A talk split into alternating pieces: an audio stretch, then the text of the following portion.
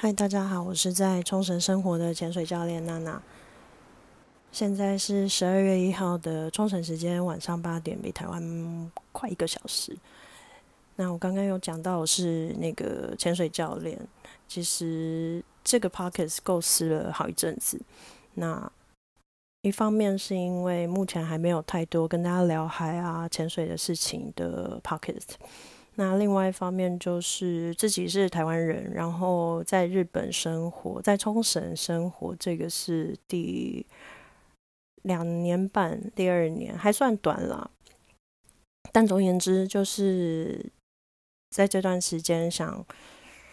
有了一些累积，然后有一些想法，想说把它做成 podcast 跟大家聊聊天，然后在大家在这个肺炎期间没有办法来冲绳玩的时候，也跟大家分享一下冲绳的生活。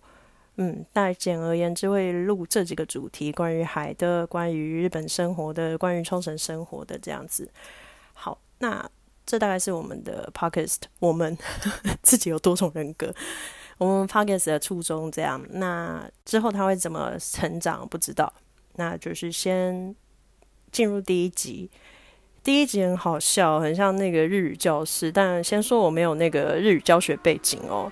然后我现在就是住在那个大家熟知的冲绳国道五十八号上，所以可能会有一些飙车族的声音，请原谅我吼。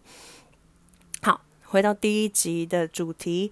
就是要不要学会日文，再到日本生活？我不知道为什么这个主题就先冒在我的脑海里面。我觉得这一点有必要跟大家分享一下。那答案就是要。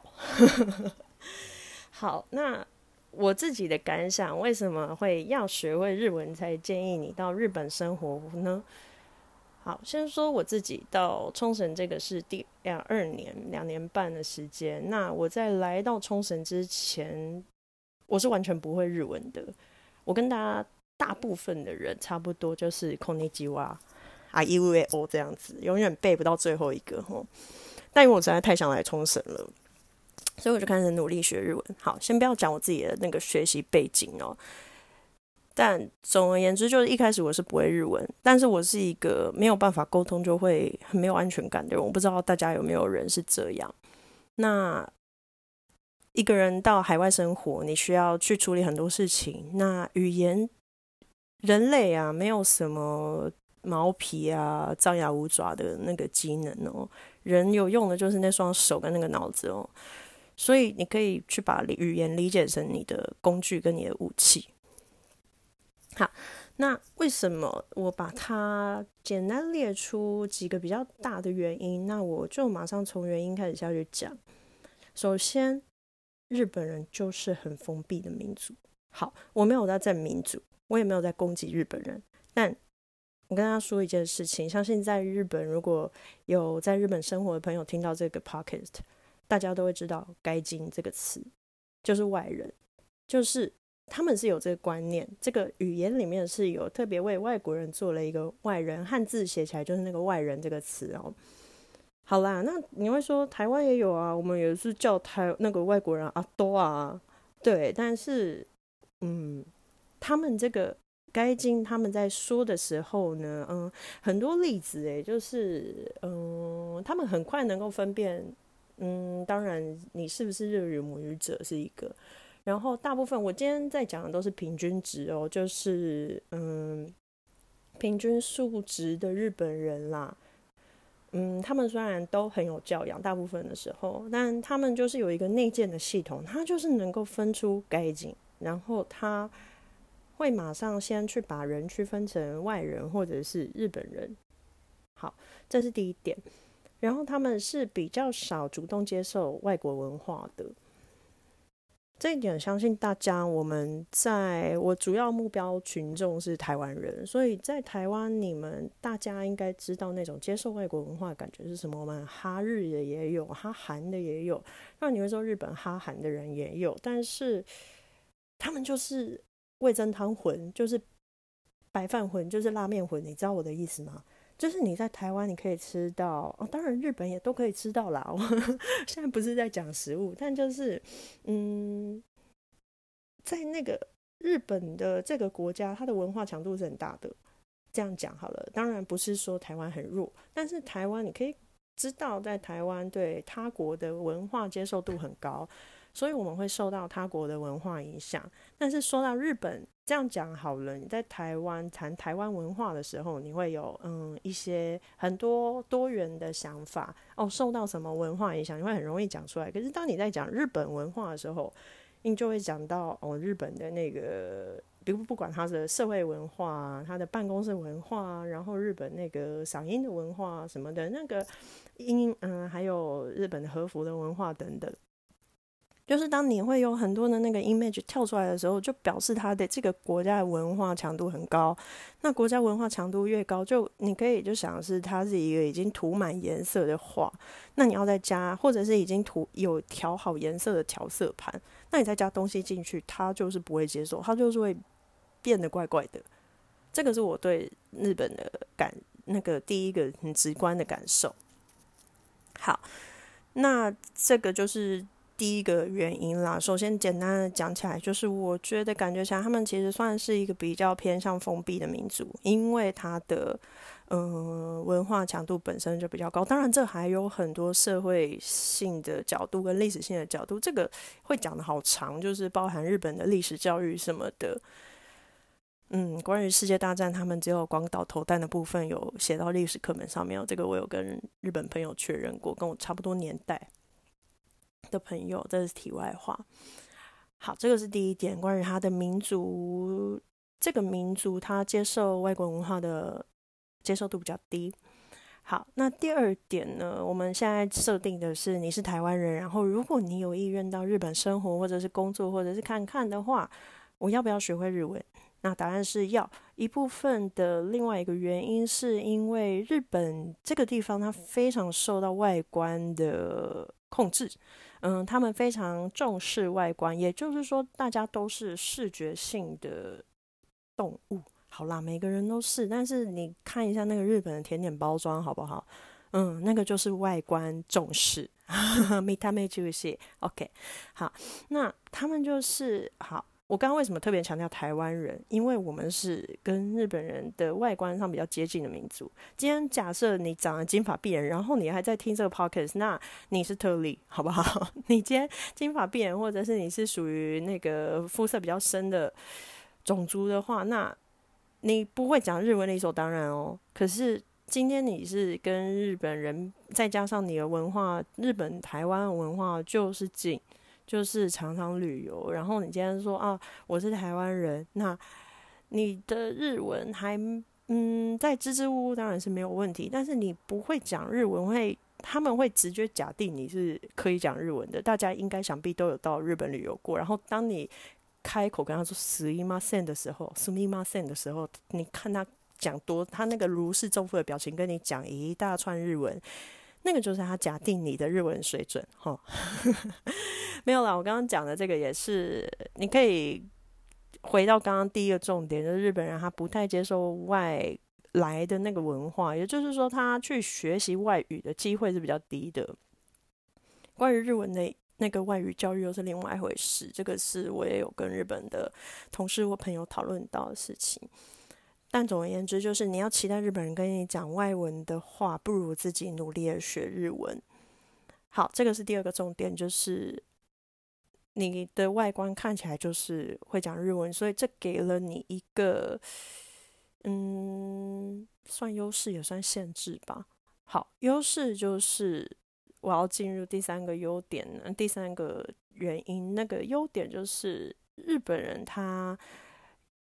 就像刚刚讲的，他对自己的那个文化是，你不要说现在日本年轻人对自己文化有意识了，但我觉得这个是长在骨子里面，就是他们是就是日本人。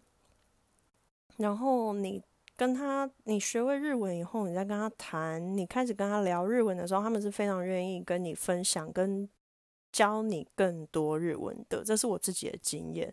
因为我来到这边以后，我的周遭基本上都是日本人，来自各地。然后另外一方面，我要提的是，我在冲绳是一个对外国文化接受度已经算比较高的地区了，因为这个地方就是有美军，就是有来自各地的外国人，所以我一开始其实算是不会太辛苦了。当然，我的周遭还是都是日本人，但我在这个过程中还有他们帮助非常大啦。就是我一开始的日文真的是不太能够讲，但是在他们的帮助下，因为他们在你会讲一点点日文的情况底下，他会开始愿意跟你分享。那你在这个过程中就会有更多的学习机会。好，那这个是几个我觉得比较重要的原因。那接下来我要进入那个方法啊，就是我刚刚有讲到。那既然我要准备好日文才能够来日本生活，假设啦，你有有觉得有被说动的话，虽然我觉得可能有一点。嗯，看个人那个说服力。那方法的话，或程度的话，你要怎么去界定说自己的哦日文真的可以 OK 到日本生活？当然，这个因人而异。但我非常建议大家，真的就是稍微学一下再过来吼。首先哦，台湾的大家很容易就是因为常常看日剧，有没有就觉得自己听得懂吼，然后觉得自己应该。可以讲啊，或者是在那个常常跑日文旅游跑十次以后，你就觉得哎，我已经会问路了。OK，好，首先你不是哈利波特，日文也不是爬说嘴，你不会有一天就突然变得很会讲吼。你不是那个看完日剧以后，你就突然可以到日本生活了。好，好，我会建议大家学习日文呢。我不是专业的日文老师，有很多日文学习的方法，你可以自己去找日文老师，或者是网络上的资源，包含时语的听。嗯，或者是正数日语、中正数日语啦、音速日语啊等等，当然找你自己适合的那个平台。我没有在帮他们打广告，现在都不认识大家，这样只是这个这都是我自己有在看的。还有，嗯，我自己日语学习过程呢，推荐大家一本书，大新书局的 N 三文法，把它看完。好，我也没有收到大新的那个资源哦，大新书局我在这里。你们的文法书真的出的很好，好，大家要学日文，请去把大新书局的 N 三文法书把它看完，像哆啦 A 梦的书一样把它吃掉，OK？因为这个是有帮助的，就是你在一开始基本上，我会建议大家从生活日语，包含怎么问路啊，怎么点餐呐，然后还有一些。文法上面把它搞懂，还有一些基础的生活单字，因为文法是他们非常日常生活在用。你这些文法搞懂以后，你才能陆续的拆解出哦，这个不管。其实我老实说，现在如果听得到这个 p o c k e t 的人，可能日文比我好的人还有很多，因为我真的单子量没有很多，我不是一个以那个日文学习攻顶为目标的人，所以其实老实说，我那个日文的那个。动词什么的啊，我的单字量其实不一定会比大家多。那你去搞懂文法跟那种动词变化以后，你会在生活中，如果你真的来到日本生活，你在生活中就可以拆解出刚刚讲的这个动词是什么意思，然后逐渐变得自己可以用这样。那最后统整起来，还是要找到自己有兴趣的主题啦。你不要觉得大家都在听，嗯，大家的日本语，你就一定要去把大家日本语全部都买起来吼。因为我自己大家的日本语也是没有看完啦，对不起大家的日本语，嗯，就是你还是要找到自己有兴趣的主题，不管你是这其实是学习中最难的部分，就是找到适合自己的教材跟你有兴趣持之以恒的主题。嗯，这个没有办法帮助大家，你就是多看，然后看日剧啊，看日综啊，或者是就是打电动也可以，就是打电动有兴趣或者说玩手游，你就是去查，然后还是。配着那个文法书看啦，嗯，慢慢就会懂了。然后最后一个是，如果你来到日本生活，还有或者是你觉得对自己日文没有信心，你就试着去用自己现在懂得去解释不懂的事情吧。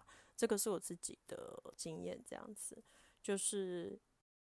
反正你就是阿雷阿雷南达给，你 就是那个什么那个什么，你就是台湾不是也常讲那个什么那个什么，然后你就会讲有点像是在那个猜谜语这样，你就是先用自己知道的去讲自己不知道，然后你慢慢的它就会被堆积起来，这个你知道资料库就可以把它加的越来越多，大概是这样。好，那今天我大概就讲到这边，时间上我也不想要讲的太长，那讲了几个原因，就是关于日本这个。嗯，种种文化啊什么的这些东西都还可以再慢慢讲。我想要强调的是，我没有觉得日本人就是很排外、讨厌种族歧视。当然这也有吼，但这当然都不是全部。我们今天讲的都是大多数的平均值。那你也不要想说，你今天空降就是到一个非主流的超级友善环境。所以我们一切都是嗯，prepare the best，然后 get ready for the worst，这样。好，然后再来方法的话，就是刚刚讲到大型数据的 N 三文法，找到自己有兴趣的主题，还有一些有稍微讲到的那个日本日文学习的平台这样子。我可能有讲错他们的名字，不好意思哦，那个记忆力不是特别好。然后去用自己懂得解释不懂的事情，这样。然后结论呢，就是。分跟大家分享一本我很喜欢的书，叫做《起源的故事》，是大卫克里斯钦写的。这本书其实是关于嗯宇宙进化等等这些东西。然后在这本书里面提到人类的时候，他说语言呢是共享的资料库哦。人类之所以可以在这么短时间去累积这么多的知识，就是因为这个。语言这个东西，让我们可以共享很多的抽象概念，让知识跟资讯可以用非常浓缩，有点像那个你把以前诶那个学会用火的人哦，他的知识经过了某种路线，来到了你现在可能现在台湾你们要准备吃饭点火，这东西都是透过语言跟知识传承下来那。语言就是一个这么好的工具。那我会觉得，你今天如果真的努力，有想要到海外生活了，那你去学会他们在用的工具，这个东西会帮助你去更认识这个地方。不论你的目的是什么，当然你的目的是什么，会决定你那个学习的内容啦跟方向，大概是这样。好，那今天的节目就先录到这边。然后接下来我会努力开一些可以跟大家互动的平台。那再说一次，我是在冲绳生活的潜水教练哦。娜娜那接下来我也会跟大家谈一些海的事情啊，冲绳的生活什么的。那如果这一集你听起来有什么想要讨论，或者是跟我分享，或者是就是举手是，真的。的一些回应，我也会很高兴。所以，在我努力创了这些可以有回应的平台的时候，欢迎来给我回应。就这样，那我们下一集见喽，拜拜。